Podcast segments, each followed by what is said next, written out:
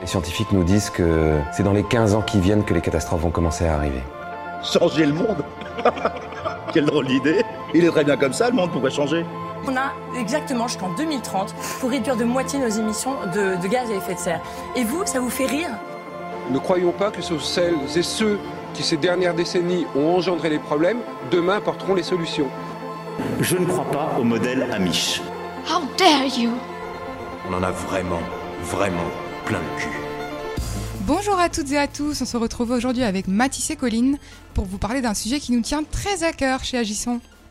Salut Colline et bienvenue en studio. Il me semble que c'est ta première de la saison. Et oui, c'est la première fois pour moi en studio. Je suis très contente de partager cette expérience avec vous et j'ai hâte de faire découvrir aux auditeurs ce nouvel épisode. Super, et salut Mathis, en forme? Alors, euh, j'ai développé des branchies avec toute cette flotte qui Ah, tombe ah. depuis trois semaines, mais euh, sinon tout va bien. C'est vrai que c'est un peu déprimant quand même. hein. On va pas se le cacher. Donc c'est un sujet qui nous tient très très très à cœur. Et oui, on rappelle que Agition, c'est un projet initié par la MRES, la Maison régionale de l'environnement et des Soli- solidarités, dans le cadre de l'UPPJ. Agissons, c'est nous, un groupe de dix jeunes journalistes bénévoles convaincus de l'urgence d'agir. Du coup, on en parle. Agir au quotidien, agir dans notre travail. Vous êtes-vous déjà demandé quel sens avait votre travail? Nos prédécesseurs, la génération des 30 gol- glorieuses et la suivante, devaient trouver un travail qui leur apporte sécurité financière. Faire des études pour avoir un CDI, pour faire un crédit d'achat immobilier, fonder un foyer et assurer un avenir prospère à leurs enfants. Ça amenait à des carrières pas forcément choisies, ou choisies pour des aspects économiques plutôt que pour viser l'épanouissement. Les chiffres liés au mal-être professionnel sont alarmants. D'après l'enquête de Cash Investigation Travail, ton univers impitoyable, un quart des salariés va travailler avec la boule au ventre, plus d'un tiers affirme avoir fait un burn-out et 43% ressentent des douleurs à cause de leur métier.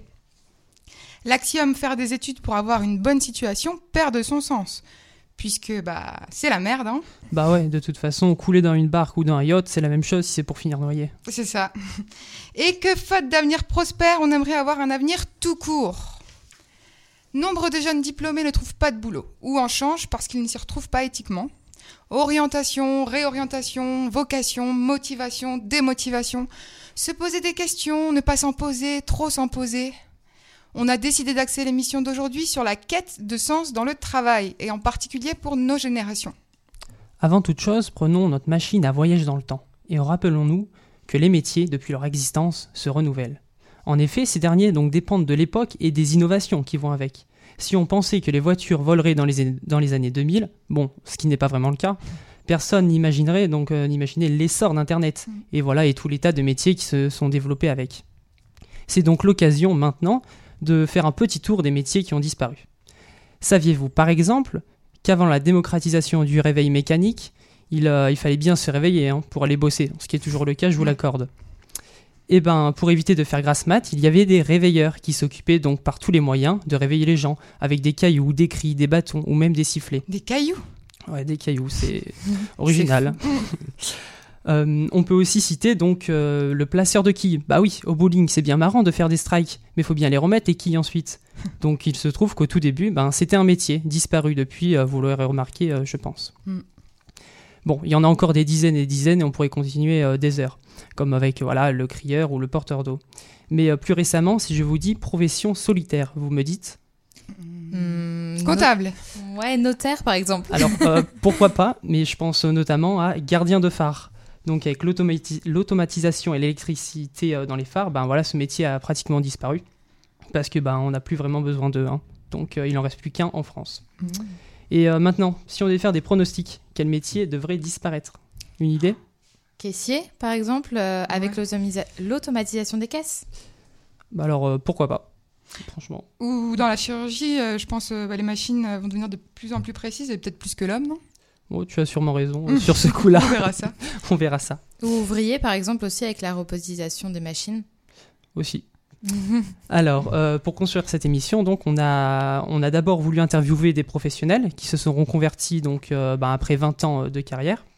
Et puis on s'est dit qu'en fait, euh, voilà, ça, exi- ça existait euh, déjà et qu'il y a beaucoup de reportages sur Internet et de témoignages à, à ce sujet. Et on s'est aussi rendu compte qu'au sein de même de l'équipe, on est presque tous passés par des réorientations. Alors on s'est réunis et puis on a discuté de nos parcours, des périodes de doute, des solutions qui en ont découlé. Et coïncidence du jour, Mathis et Colline, vous étudiez tous les deux l'urbanisme, l'organisme, n'importe quoi. L'urbanisme. Et oui, oui, oui, nous sommes tous les deux des vrais urbanistes en herbe, mmh. passionnés tout particulièrement par les questions environnementales au sein des villes. Et pourtant, votre cheminement a été bien différent. Découvert, bon, il y a quelques temps déjà, bah, pour donner quelques chiffres, qu'en 2008, il me semble, la population urbaine est mondiale, hein, euh, vivant dans les villes, est passée donc, bah, à plus de 50%. Euh, et c'est même 50%, je crois, euh, produisent 72% euh, bah, des gaz à effet de serre dans le monde. Du coup, je me suis dit bah, comment euh, régler les enjeux, les problèmes climatiques, tout ça? Il bah, faut s'attaquer euh, à la ville en soi. Si on résout la ville, on résout une grosse partie des enjeux climatiques. J'ai fait une licence de droit et un M1 droit de l'environnement que j'ai interrompu en fait en milieu d'année parce que je me suis posé beaucoup de questions après euh, une année en Erasmus, riche en expérience. Et, euh, et, du coup, je me suis dit qu'il fallait que j'ai un peu de temps pour moi pour euh, réfléchir bah, réellement qu'est-ce que je voulais faire plus tard, quel job pour moi avait un sens par rapport à mes valeurs. Et après, c'est là où j'ai commencé à, me poser plein de questions au niveau écologique et à me dire mais pourquoi euh, ma famille, mes amis ne sont pas pareils que moi, ne pensent pas euh, à la préservation de l'environnement, au niveau éthique, au niveau des animaux, tout ça. Et euh, j'ai commencé à creuser et je me suis dit il faut que il faut que je travaille dans un, enfin, il faut que je trouve un, un job qui soit en cohérence avec mes convictions écologiques, quoi. Je me suis dit quand même que j'allais rester dans le, juridique parce que euh, justement euh, c'est un secteur où il y a beaucoup de jobs, où euh, que tu sûr d'avoir d'avoir un métier. Et, mais finalement je me suis dit que c'était pas...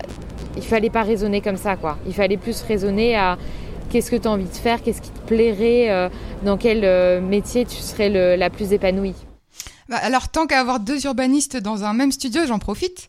Il existe quoi alors comme job de science dans ce domaine? Oh là là là là, un paquet. Bah, il y a par exemple euh, chargé de mission déchets, chef de projet euh, transition écologique, chargé de développement local, Bref, euh, comme vous l'avez compris, on peut être chargé de beaucoup de choses en urbanisme qui ont un rapport avec notre environnement. N'est-ce pas, Mathis? Alors je suis totalement d'accord avec toi et puis euh, je dirais même que l'urbanisme voilà c'est pas un métier solo en mm, soi. mm, mm. Euh, architecte paysagiste politique même il y en a du monde à rencontrer. Eh ben vous le vendez bien en tout cas. On a tous envie d'être urbaniste et eh ben comme pour toi Colline dans l'équipe on est beaucoup à être passé par ces problématiques d'épanouissement. C'est le cas de Manon et Cécile. Mon métier consistait à envoyer des emails aux clients pour leur dire euh, d'acheter des vêtements. Et, et du coup, euh, c'est toujours ton, ton, métier actuellement? Eh bien non. Euh, parce que je me suis rendu compte, j'ai eu un petit déclic. Euh, je crois que c'est mon le voyage d'études que j'ai fait aux Philippines, où qui m'a bien remis en question, hein, parce que j'ai côtoyé, enfin j'ai côtoyé un peu la, la, misère de près, hein, pas que dans les livres d'histoire géo comme à l'école. Et puis j'ai vu pas mal de pollution dans les océans. Et en rentrant en France, je me suis dit, euh, oulala, je me suis questionnée, est-ce que mon métier a vraiment un sens?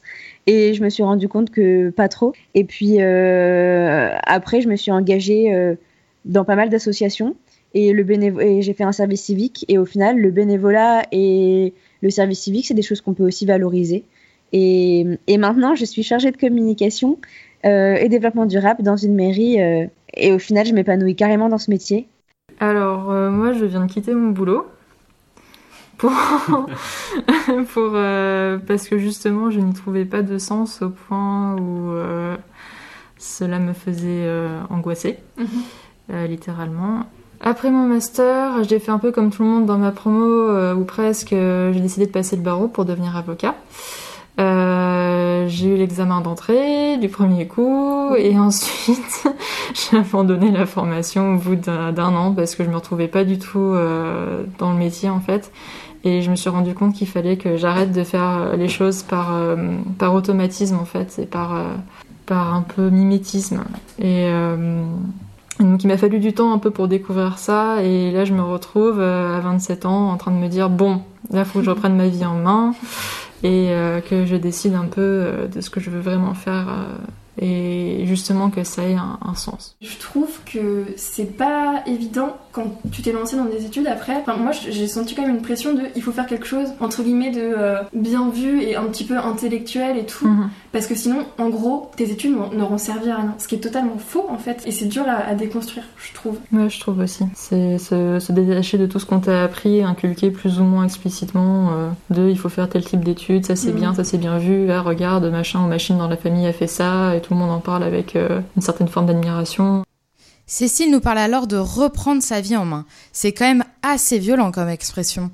Il ne faut pas être si dur avec soi-même et plus voir cela comme un moment de remise en question, non? Ouais, et puis c'est déjà hyper positif d'être capable de se le dire, en fait, qu'on n'est pas en phase avec notre boulot. On peut passer des années à subir un métier et à jamais en prendre conscience ou juste à oser mettre les mots là-dessus. Et en fait, c'est justement grâce à des moments comme ça, quand on déconstruit tout ce qu'on nous a inculqué, qu'on se construit. Et que bah, ces périodes de transition, finalement, euh, en réalité, elles sont hyper importantes. Hmm. Bon, je sais pas ce que vous en pensez, mais il est temps de donner un peu de légèreté à tout ça.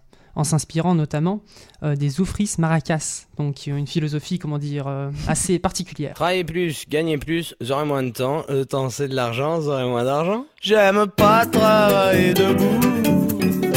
J'aime pas travailler assis. J'aime pas travailler à genoux. J'aime pas ouais, travailler du tout. Moi ce que j'aime c'est glander. Quand je glande faut pas m'emmerder. Et pour être sûr de me lever tard, tous les soirs je me fume un pétard.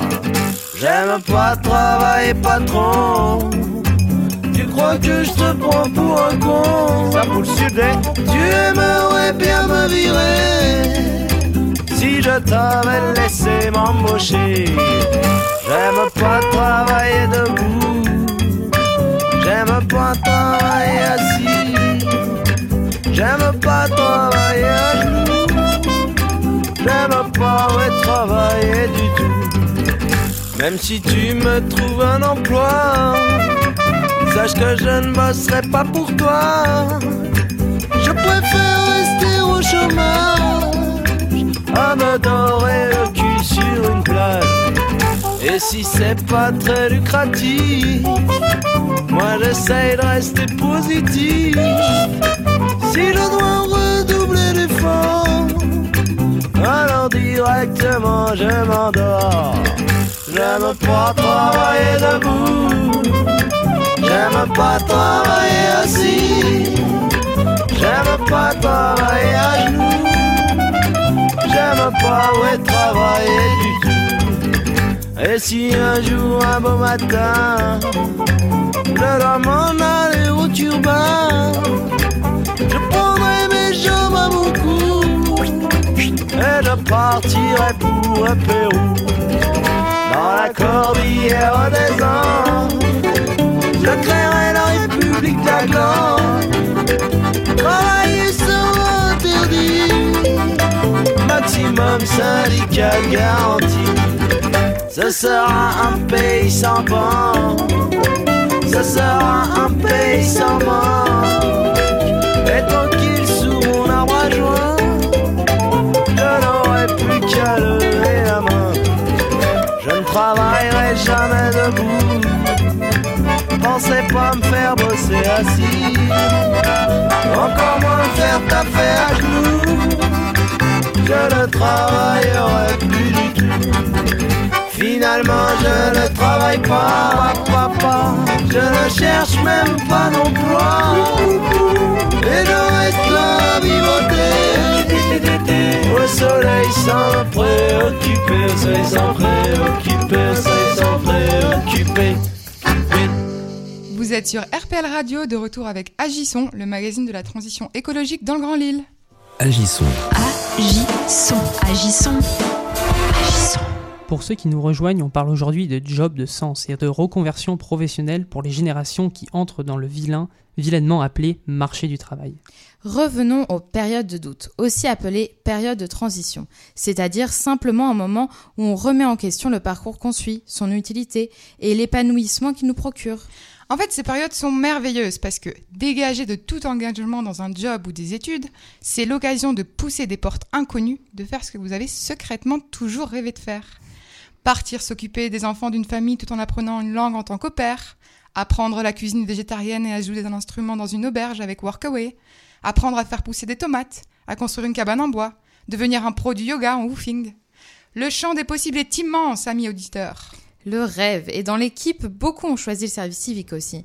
Vous pouvez trouver des services civiques dans le secteur de la solidarité, la santé, l'éducation, euh, la culture, l'environnement, euh, et j'en passe. La liste est longue et vous trouverez forcément chaussures à votre pied dans la diversité des offres proposées par exemple sur le site servicecivique.gouv.fr. Le service civique, c'est justement ce qu'a fait Marie après son master de philosophie dans une asso donc qui sensibilise à une consommation plus responsable.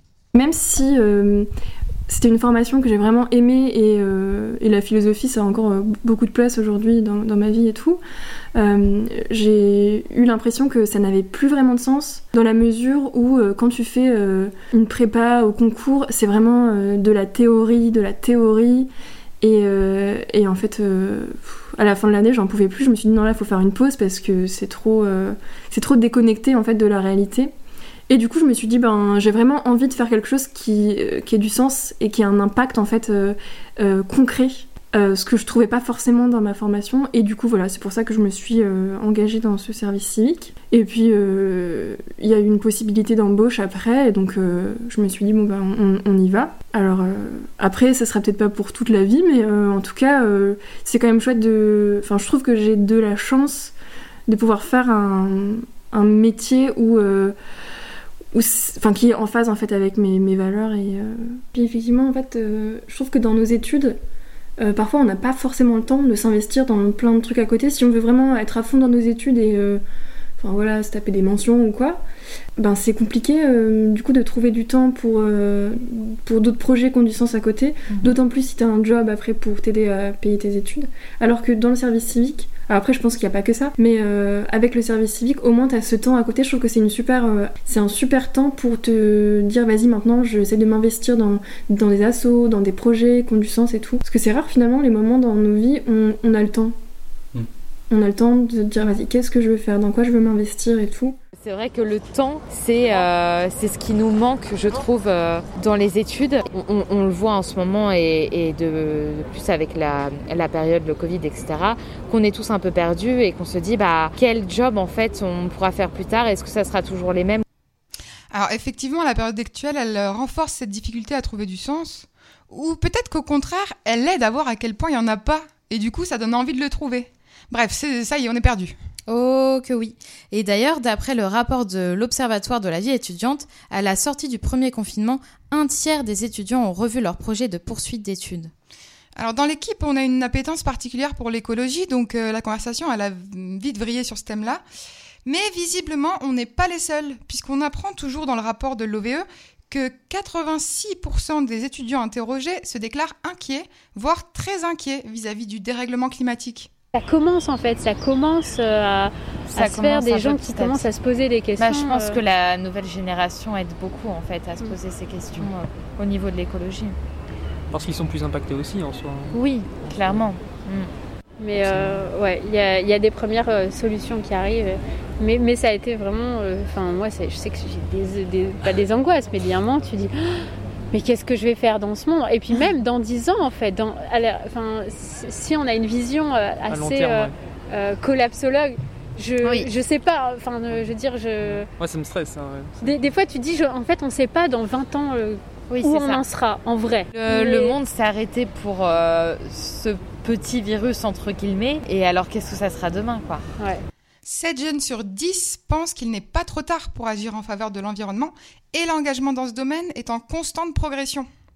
Mais travailler dans le secteur de l'environnement n'est pas sans difficulté. Écoutons plutôt Marie. Euh, le fait de travailler dans, dans le domaine de l'environnement ou en tout cas dans un faire un truc qui touche à ça. Moi, je trouve que parfois c'est pas évident parce que quand tu essayes de d'œuvrer pour l'environnement et que tu te retrouves par, parfois face à un mur parce que tu te rends compte que c'est difficile euh, parce que bah, en fait il y a des gens qui en sont pas du tout au même point que toi. Et bah, c'est compliqué en fait mmh. parce que bah, toi c'est un peu au cœur de tes réflexions et de ta vie et de voir que parfois t'y arrives pas, euh, t'arrives pas à bah, convaincre les gens ou en tout cas à les, leur faire changer d'avis et d'habitude. Je trouve que c'est pas évident. Ouais, tu, te, tu te heurtes vite à un mur de, de, de déni, donc c'est un réflexe de, de non, mais de toute façon on peut pas changer, ou enfin c'est trop compliqué à changer. Tous les, tous les métiers euh, peuvent apporter leur, euh, leur, leur, pierre à l'édifice. Hein. Oui, c'est sûr. Non, c'est juste qu'en fait c'est chouette d'avoir un, un, job de sens, mais un peu moins quand tu vois que ça n'en a pas pour les autres en fait. mais euh, c'est important en fait, qu'il y en ait qui, euh, qui réussissent à faire de euh, leur réflexion une partie de leur travail en fait, je pense. C'est vrai que ça peut être compliqué de lutter contre un système qui ne te convient plus, d'avoir l'impression d'être seul à te battre contre des gens qui ne partagent pas tes valeurs ou qui ne sont pas conscients de l'urgence. Oui, complètement. Et du coup, il y a ceux qui, qui choisissent euh, une autre tactique qui est de d'œuvrer pour plutôt que de lutter contre. Et en fait, d'être le changement qu'ils souhaitent voir pour le monde. Ça, du coup, tu vois, ça fait, ça fait poser aussi la question de, de quelles compétences j'ai envie de développer. D'ailleurs, il y en a plein hein, qui changent de vie, mais parce que justement, ils ont envie d'apprendre à, vraiment à faire. À... Être autosuffisant. C'est euh... ça. Ouais. Et parce que ça demande beaucoup de compétences aussi, de mmh. savoir construire oh oui. sa maison, de comprendre la terre et l'énergie solaire, etc. et de les comprendre pour pouvoir les exploiter. Il y a beaucoup de reportages sur ça, sur euh, des personnes qui, justement, euh, arrêtent leur métier euh, pour être autosuffisants et en fait, ils se rendent compte qu'ils n'ont même pas besoin de beaucoup d'argent euh, quand ils sont autosuffisants quoi. Ils ont besoin de, de leurs mains en fait juste pour vivre et c'est intéressant, ça fait cogiter quoi. C'est fou hein, de voir le nombre de personnes qui passent d'un truc hyper théorique à euh, en fait euh, bah, je veux revenir à des choses simples et, et ouais faire des trucs de nos mains parce que c'est vrai que c'est pas quelque chose qu'on nous apprend. Enfin, tu vois, c'est con, mais avant, dans le, dans, aux écoles, il y avait des cours de couture ou de bricolage, ce genre de choses. C'est vrai que ça, maintenant, on n'a pas, quoi. Perdu, ouais. Ah c'est bah, vrai, ça, ça reste euh, du, du, générationnel, en fait. Euh. Mais il y a un couple comme ça qui est... Alors, le un couple, couple oui. qui, en plus, vraiment fait rêver. Ils oui, sont oui, beaux tous les deux, ils sont mignons, ils ont, euh, je sais plus, un Lui, deux il enfants. est universitaire. Et elle, elle est pas journaliste, il n'y a pas un truc... Tu te dis, mais c'est hyper accessible et ils sont encore dans le monde. Enfin, je veux dire, c'est pas des gens qui sont... Oui, mais ils, ils habitent, du coup, dans la forêt et ils essayent de se battre pour, euh, pour pouvoir avoir le droit d'y habiter oui, parce que c'est pas légal en fait euh, au niveau administratif. Et c'est là où tu vois encore que tu, tu n'as pas le droit de, euh, de mettre en pratique toutes tes valeurs quoi. Ce couple, c'est Caroline Pérez et Jonathan Attias. Malgré une carrière prospère et toute tracée, en vue de l'effondrement de la société, ils sont partis vivre dans une cabane dans les bois en Corrèze. D'ailleurs, pendant le reportage de l'émission 3 sur l'habitat alternatif dans les Hauts-de-France, on a pu rencontrer Héloïse, qui porte le projet Terre à Terre pour la construction non pas de cabanes en bois, mais d'écodomes, aussi appelés Kerter, à Arras. On écoute tout de suite un extrait de l'interview. Agissons. Agissons. Agissons. Agissons. Comme ma petite voix intérieure qui me disait il manque un truc, il manque un truc.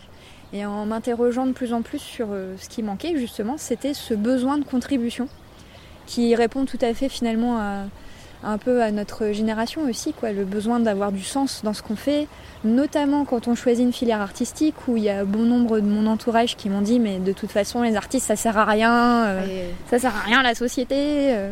Voilà, les, les, remarques comme ça, euh, j'en voulais plus et surtout je me suis dit ils vont voir ce qu'ils vont voir. ah ouais, les artistes ça sert à rien, bah tu vas voir, la culture n'existera plus, Mmh. te manqueront les artistes. Mmh. Donc euh, finalement, je me suis dit, les artistes, ils sont des professionnels pour voir les choses sous un nouvel angle. Et, et donc je me suis dit, tiens, si je vais regarder quelque chose sous un nouvel angle, qu'est-ce que ça serait? Je me suis dit, mais quelle, pour quelle cause en fait tu voudrais te contribuer? Évidemment que c'est l'environnement, évidemment que c'est la transition. Euh, c'est même, euh, c'est même un besoin tout à chacun de penser cette question-là pour soi-même, même si on a une vie de bureau et même si on a euh, voilà, une, vie qui est à des années-lumière de, s'intégrer dans l'écosystème naturel, mais c'est, un besoin tout simplement de commencer à, se préparer tout simplement au fait de, de, consommer différemment. Concrètement, il a quand même fallu que j'attende 4 ans après la fin de mes études pour enfin trouver comment me servir de mes, talents d'artiste pour contribuer. Et, grâce à un, salon en plein air qui se tenait en Belgique, dans le domaine de Chevetogne, qui est un très beau parc de 600 hectares, ils ont aménagé plein de, structures d'habitat léger pour faire un peu le bilan de, ce qui existe. Donc il y avait la tiny house, la maison container, la cabane dans les arbres, la cabane en osier, la cabane en paille et la cabane en terre. Euh, quand, quand au gré d'un chemin on est tombé sur la, la maison en terre, ça n'a même pas été euh, une validation de mon esprit. Quoi. Le, le premier truc qui s'est passé, c'est l'appel du ventre, c'est mes tripes qui ont réagi. C'est genre, oh, l'évidence, elle est là. quoi. C'est genre étoile dans les yeux, lumière céleste sur la petite maison. Ah, j'ai trouvé comment m'impliquer? Et donc j'ai j'ai rencontré une femme adorable dans cette maison qui m'a raconté comment on construisait ce genre de, de structure. Et, et je me suis vue en fait. J'ai eu le, le flash comme ça de moi en train de patouiller joyeusement et en train d'apprendre à tout le monde à faire sa maison pour, euh, pour 3000 euros. euh. Agissons. Agissons. C'était l'extrait de l'interview d'Héloïse qui porte le projet Terre à Terre à Arras. Et maintenant, on s'interroge sur le, la notion de travail. Mathis, on t'écoute. Ah, le travail. Quand on pense au mot travail, on pense, euh, on a souvent les poils qui s'irissent. Que ce soit donc en pensant à un collègue par exemple ou en s'en rappelant que bah, on a un devoir à rendre pour demain. Oui, c'est du vécu. Alors, euh, le terme travail est donc souvent lié à la souffrance. Pour ceux euh, qui ont fait latin, cela n'a rien d'étonnant puisque, accrochez-vous bien, le mot travail vient donc du latin tripalium qui signifie torture ou instrument de torture. Rien que ça. Ah oui, quelle horreur. De manière plus académique, on pourrait définir le travail par l'ensemble des actions organisées engagées par l'homme pour produire des biens, des services et des idées. Or, ce n'est pas le travail qui est pénible, mais le temps qu'on passe dessus. C'est en réalité la dépense d'énergie qui rend le travail pénible. C'est vrai qu'au final, on passe presque 8 heures par jour au travail. On se lève, euh, on va au travail, on mange et on dort. Alors il faudrait plutôt que ça nous plaise. En effet. Pour Descartes, c'est grâce au travail que l'homme s'affranchit de la domination de la nature et se rend comme maître et possesseur, donc d'une nature qui l'oppresse. Mais bon, ça j'avoue, c'est un peu dépassé dans notre civilisation occidentale. On n'a plus, plus vraiment besoin de se tuer à la tâche pour faire pousser des carottes ou pour les récolter. Nos amis les machines sont assez sympas pour ça. Du coup, aujourd'hui, le travail c'est plus métro, boulot, dodo. À chacun de l'adapter à sa sauce, mais l'équation reste plus ou moins la même. Ainsi, on voit de nos jours de plus en plus fleurir une remise en question de la notion de travail. Le travail est-il forcément rémunérateur? Peut-on vivre pleinement en étant éloigné de la conception habituelle qu'on se fait du travail? En effet, dans les sociétés modernes, l'organisation du travail s'est complexifiée, et le travail a souvent perdu tout caractère épanouissant. Avec la division du travail, instaurée avec le capitalisme, l'homme n'est plus confronté qu'à des tâches parcellaires. Il ne voit ni la fin de son action, ni le projet qu'il poursuit. À cela, on assiste, en cela, pardon, on assiste donc à un asservissement de l'homme envers le travail, ce qui constitue comme une sorte d'aliénation. La clé d'une sym- d'une symbiose entre soi et le travail réside alors, peut-être, dans autre chose euh, que le travail, justement. La ligne rouge à ne pas franchir ne correspondrait-elle pas au moment où, euh, on se, quand on se lève et qu'on se dit, ben voilà, faut que j'aille travailler, euh, sinon je mange pas ce soir. À force de travailler, pour manger, on en perd le goût. La quête de sens dans son job doit impérativement, d'autant plus de nos jours, passer par l'acceptation de soi et de ses idées. Les défis auxquels nous faisons et nous ferons face ne vont que s'inten- s'intensifier. Dès lors, seul un métier passionnant trouvera écho dans vos cœurs. Et franchement, si le message qu'on peut passer euh, aux, auditeurs qui nous écoutent, c'est que bah, rien n'est perdu. Hein. C'est pas parce que vous avez fait 5 ans d'études dans telle, euh, dans telle matière que, que vous êtes euh, bloqué et que vous pouvez rien faire. On peut tout le temps rebondir. Euh, parce que les profs, ils nous disent souvent choisissez bien votre voie, après vous allez être perdu. Et bah, c'est pas, c'est pas du tout vrai. hein. On peut totalement rebondir. Il y a plein de formations qui existent. euh, et puis il y a plein de gens qui sont en reconversion euh, au bout de 30 ans, 40 ans de carrière pour, euh, pour retrouver un peu plus de sens dans leur, euh, dans leur métier. Donc, euh, donc même si on panique au début, euh, on est la preuve vivante qu'on peut totalement s'épanouir euh, dans notre métier euh, et changer de voie. Quoi. Et pour appuyer ces propos, on va maintenant écouter Avicii, qui nous rappelle que tout est éphémère. He said one day you'll leave this world behind. So live a life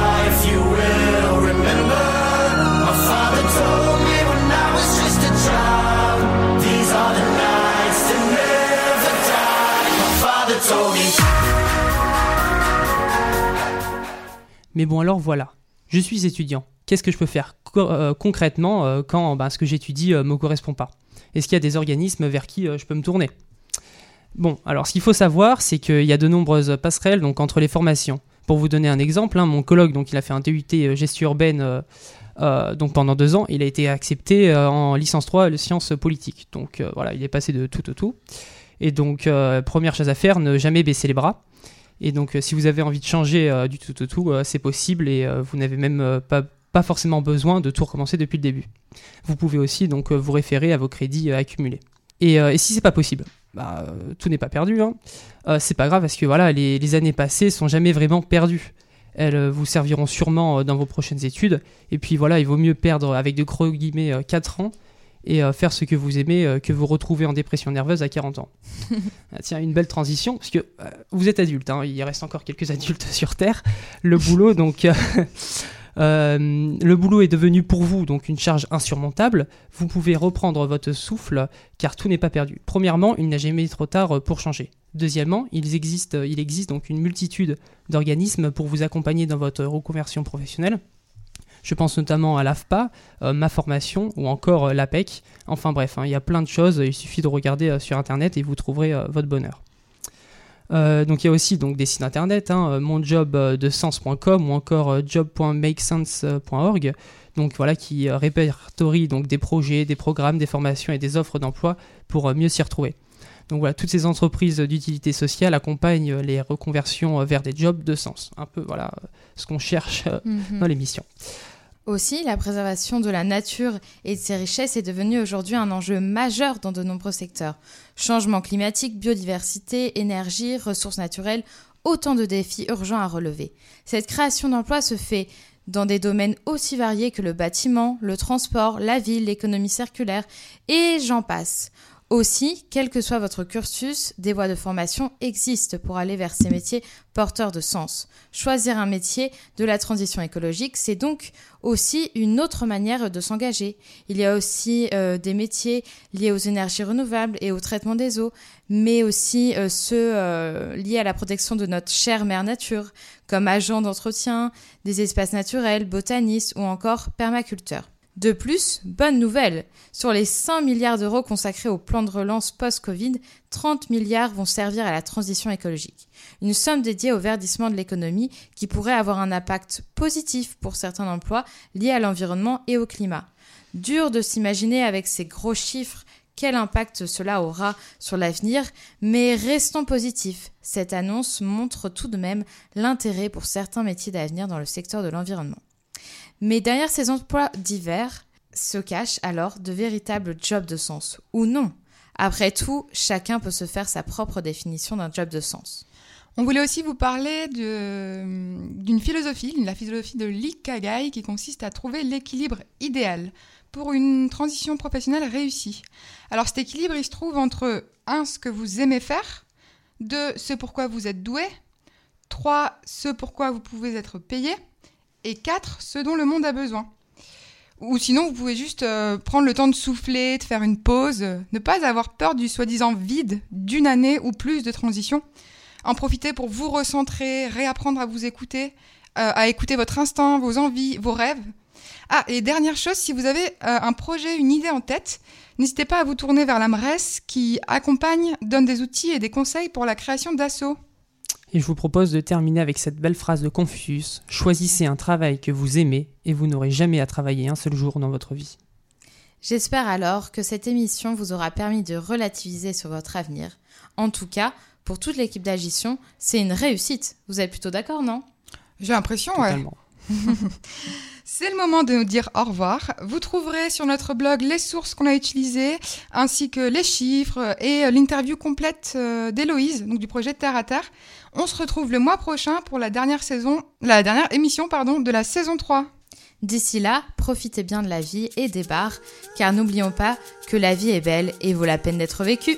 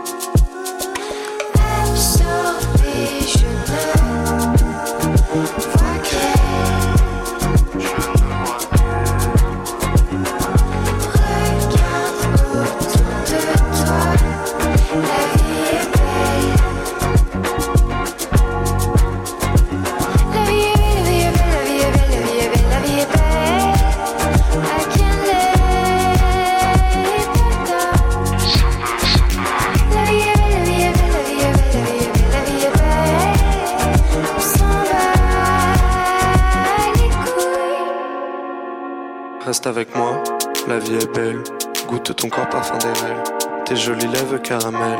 Encore une fois, la vie est belle. Encore une fois, la vie est belle. C'est quoi la vie? L'envie, l'ennui. J'évite les hicks et je l'évite en ville. J'ai des invites en VIP, mais tout ce que je sais, belle est la vie.